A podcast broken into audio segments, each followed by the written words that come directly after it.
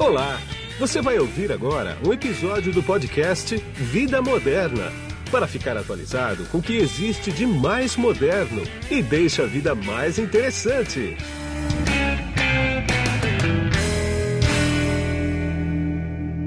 Bom, quem está na ponta da conexão aqui comigo agora, através do GoToMeeting da LogMeIn, é o Roberto Galo, que ele é o CEO da Criptos. E nós vamos bater um papo sobre pagamentos instantâneos. Tudo bem, Galo? Tudo ótimo, Guido. Muitíssimo obrigado pelo convite. Eu que agradeço o teu tempo aqui. Eu sei que a tua agenda não é mole.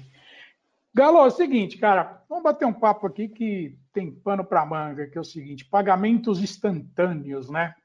Vai entrar o Pix aí em novembro, se eu não me engano. Talvez eles estão querendo antecipar até, né?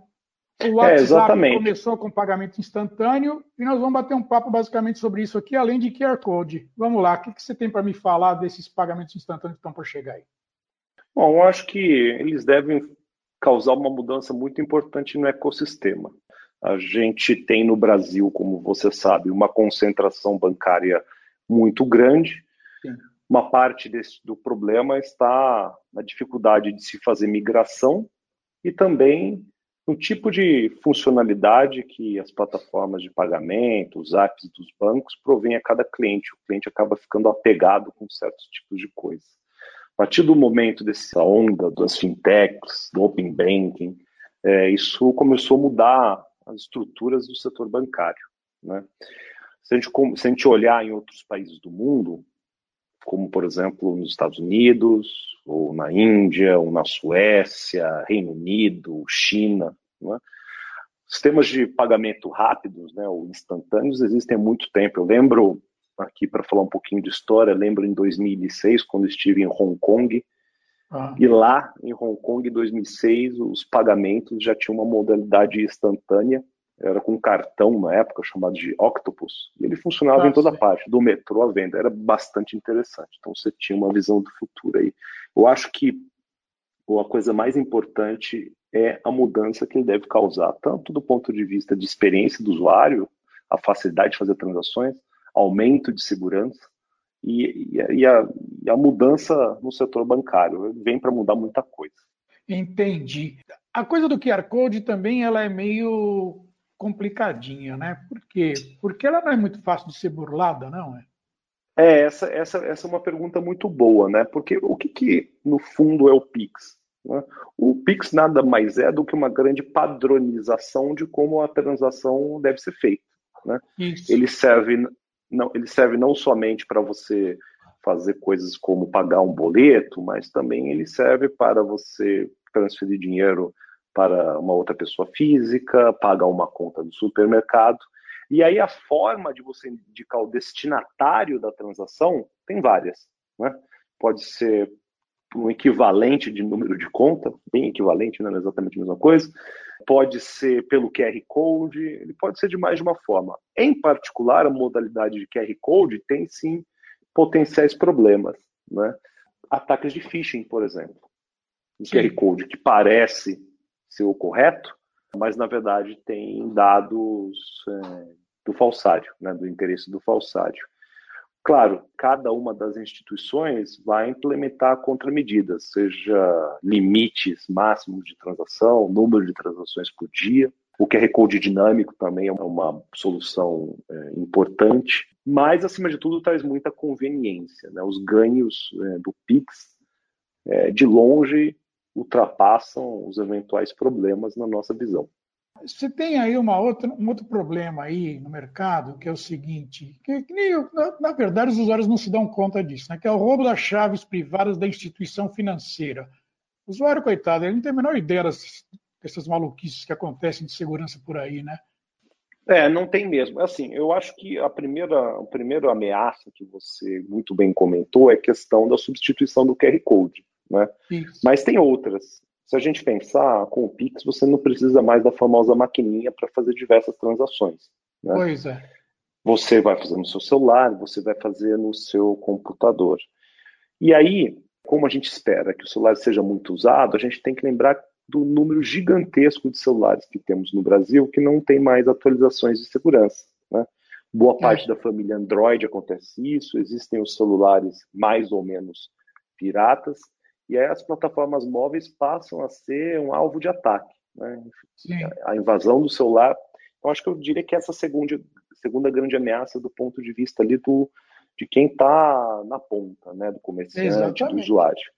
Aí tem também os grandes riscos do setor bancário, né? ou das fintechs e etc.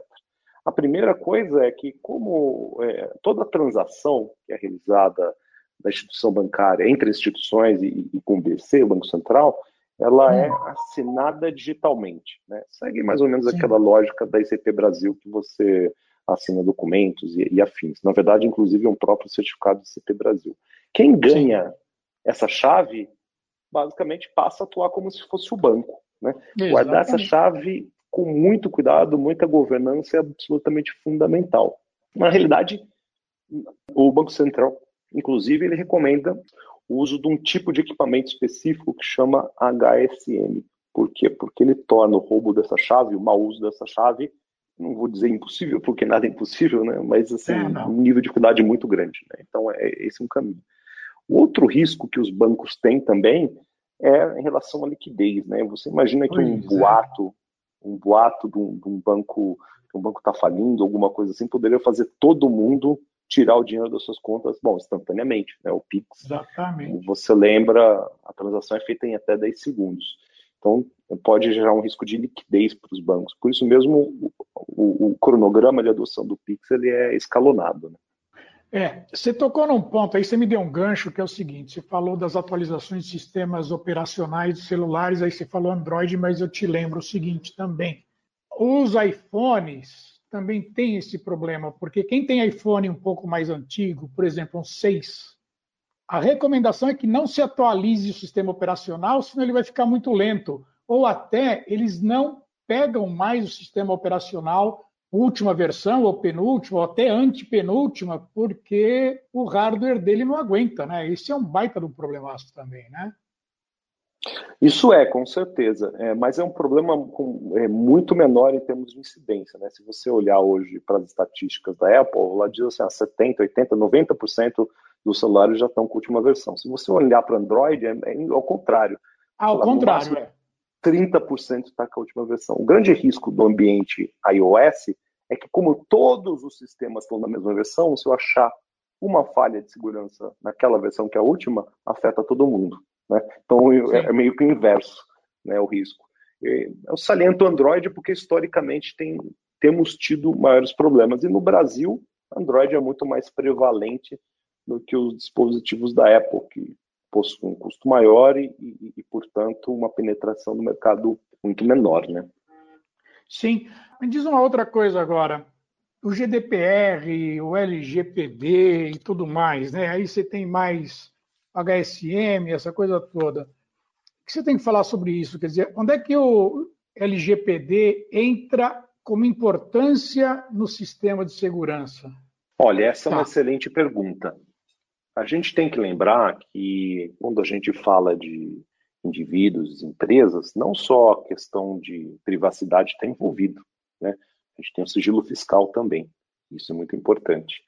Sim. Na questão das, da proteção dessa informação, as empresas, as fintechs, os bancos precisam tomar um cuidado redobrado, porque além de LGPD, regulação do Bacen, existe também a questão criminal, né? Vazar um dado pode colocar em risco a, a, vida das pessoas, né? Sim. Principalmente na área comercial. Se alguém sabe que determinado sujeito tem uma conta corrente muito alta, ele pode ser, pode ser vítima. Então, a proteção das informações precisa ser realizada de mais de uma maneira. Primeiro é cifrar todos os dados, né? Também chamado de criptografar todos os dados Exatamente. de usuários.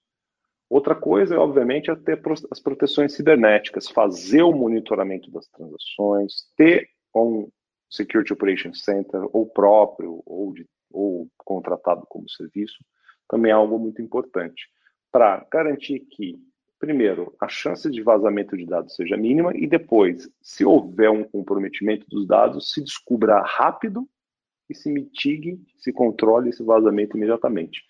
Então, é uma preocupação, né? A gente vê muita fintech iniciando operação não necessariamente com todos os controles, até porque não são controles né, triviais de serem feitos, mas já claro. com a preocupação, né? mas já com a preocupação de estarem aderentes. Entendi, Galo. Agora me diz uma coisa: quais são as vantagens práticas mesmo para os lojistas e para os consumidores, principalmente para os pequenos lojistas, né? não para as grandes, as grandes marcas de varejo, porque essas estão calçadas, não tem problema, mas o pequeno varejista e para o consumidor, que é sempre único, né? Ah, muito bom. Essa pergunta é importante. A ideia do Pix realmente é trazer é, diversos benefícios e bancarizar muito mais gente. Né? Temos 45 milhões de brasileiros, mais ou menos desbancarizados, que usam dinheiro em espécie para fazer transações. Né? O Pix é. tem a capacidade de substituir boa parte dessas, dessas transações, porque não necessariamente o indivíduo precisa ter uma conta full, né? ele pode ter uma conta muito simplificada, uma conta basicamente de saldos, né? para para entrar dentro do Pix. Outra coisa também que a gente espera é que o custo das operações caia muito. Como tem muito, o número de players entrando é, é, é grande e a padronização é alta, né? As grandes empresas não conseguem co cobrar pelos monopólios dela, como fazem as bandeiras de cartão de crédito, por exemplo. Né? Esse tipo de coisa então deve diminuir taxas é, bastante. Isso faz diferença para o comerciante, que paga menos taxas e, portanto, deve refletir em preço. Agora, para o lojista também tem vantagens bastante interessantes. Né? Se, se o foi pago com Pix, não foi a modalidade é, o Pix pré-datado, por assim dizer, né? agendado, é, ah. o comerciante recebe na hora. Né?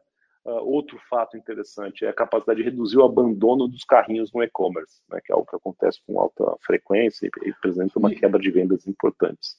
Né? Você, eu sabe que, que a última... entrevista, você sabe que eu fiz uma entrevista ontem, cara, e a média brasileira é de 35%, você acredita isso?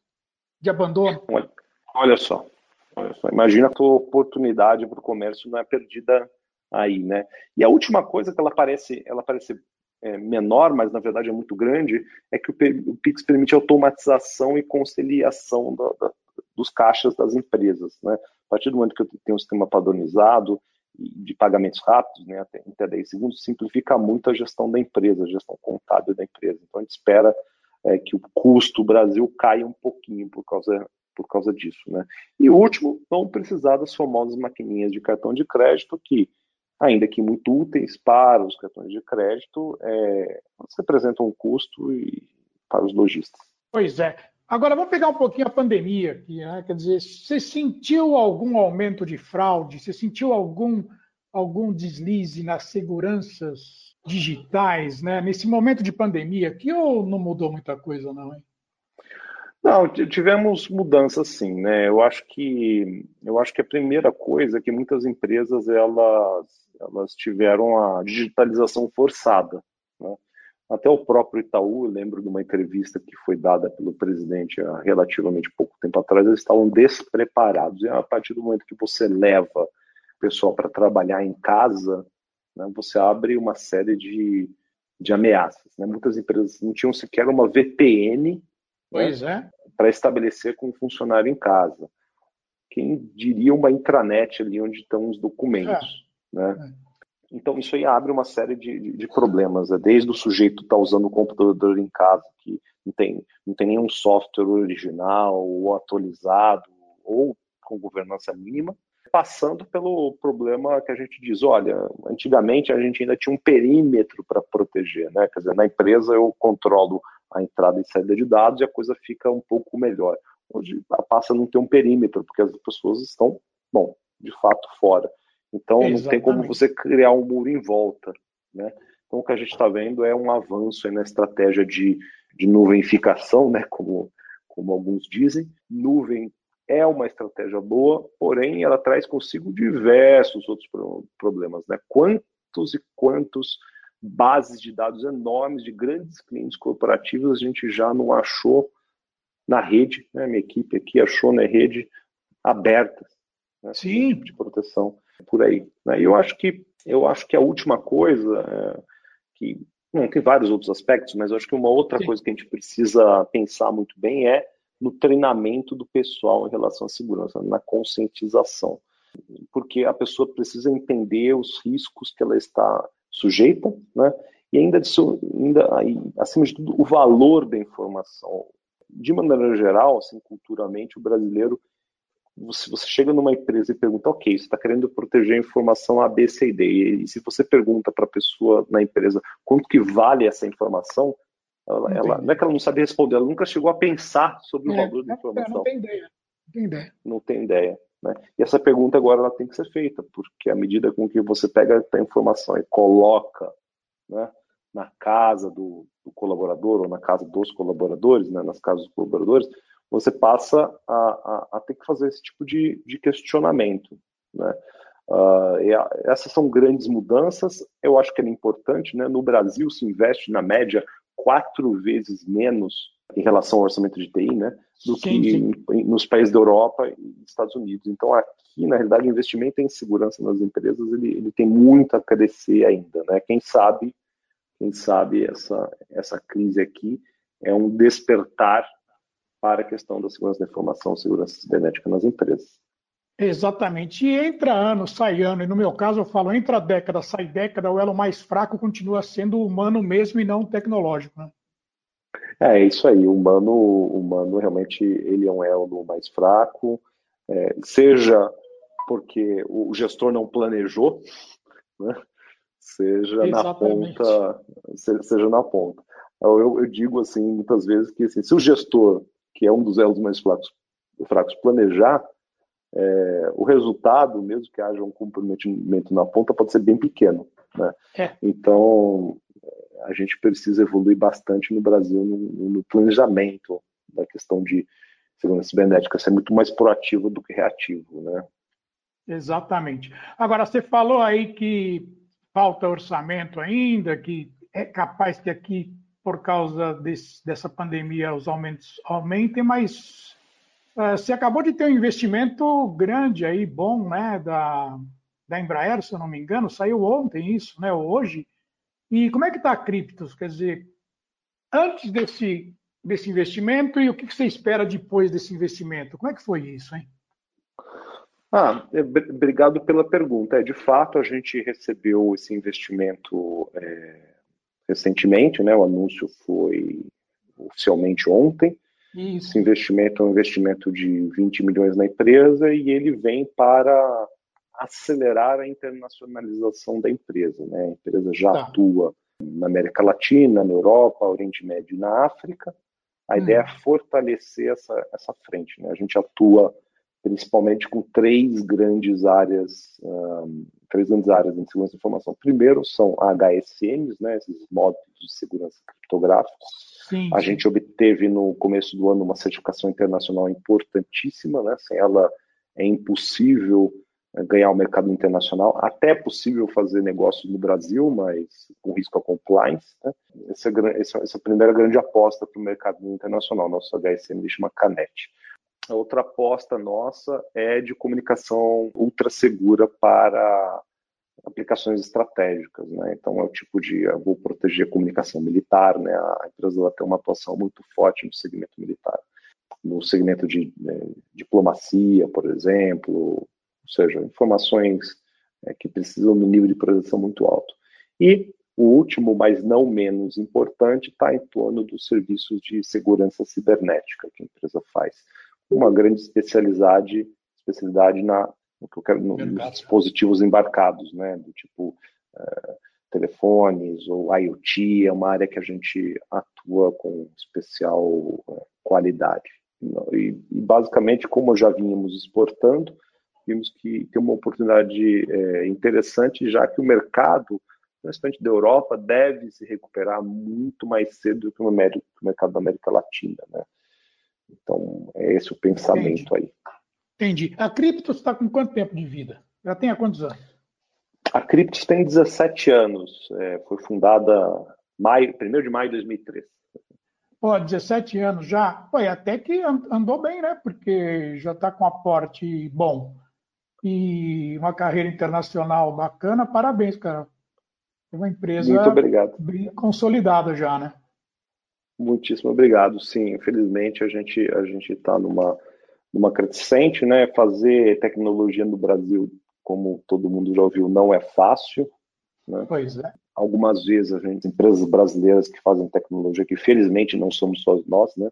sofrem concorrência desleal, é, dumping realmente de empresas que vêm de fora. Uh, o brasileiro também até uns, digamos, uns 10 anos tinha uma, uma preferência por comprar um importado. Felizmente isso começou a mudar, né, valorizar o brasileiro e essa crise aí do, do Covid mostrou para boa parte da sociedade que quando você compra aqui, bom, além de ter o seu fornecedor do lado e ter um tratamento muito melhor, a realidade é que o emprego fica aqui. Né? Exatamente. Isso é importante também. É, e isso é bastante interessante que você está falando, cara, porque essa pandemia despertou um outro negócio que é o seguinte: tem empresas que estão contratando, principalmente inteligência para banco de dados, aqui no Brasil, e o cara não precisa mais sair daqui, né? Tem empresa da Califórnia, eu conheço dois, que contrataram o cara aqui no Brasil, eles não precisam ir para lá para eles fazerem análise de dados. Isso é, isso é uma loucura também, né?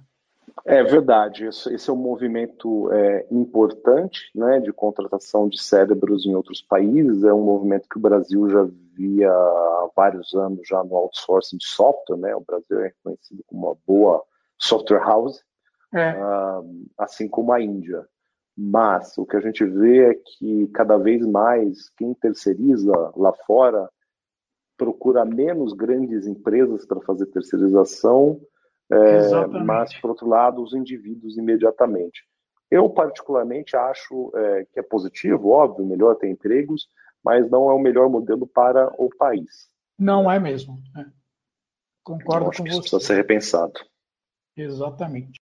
Bom, então é isso aí, Galo. Eu quero agradecer bastante a tua entrevista para mim aqui. Você separou esses minutos, a tua agenda ela é bem concorrida. E a gente vai voltar a se falar mais para frente aí daqui uns meses para ver como é que está andando o desenrolar desse investimento, desse aporte que você recebeu aí, e para ver mais assuntos de segurança em tecnologia, porque isso não para nunca, né? É, exatamente, sempre há novidade. Agradeço a oportunidade de colaborar um pouco. Tá bom. E aqui é Guido Orlando Júnior, diretor de conteúdo do portal Vida Moderna, que você acessa em www.vidamoderna.com.br. Tchau. Você acabou de ouvir um episódio do podcast Vida Moderna.